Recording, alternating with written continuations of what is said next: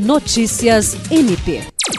Em parceria firmada, o Ministério Público do Estado do Acre e o Governo do Estado vai permitir que o MPAC reforce a sua atuação em todo o Estado.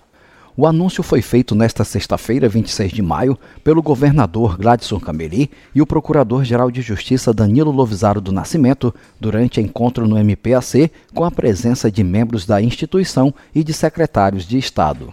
Danilo Lovisaro destacou que o MPAC está sempre disponível para atuar em prol da sociedade acriana e que a instituição está nos locais mais distantes do Estado e essa parceria com certeza dará mais condições de exercer o papel constitucional ainda melhor.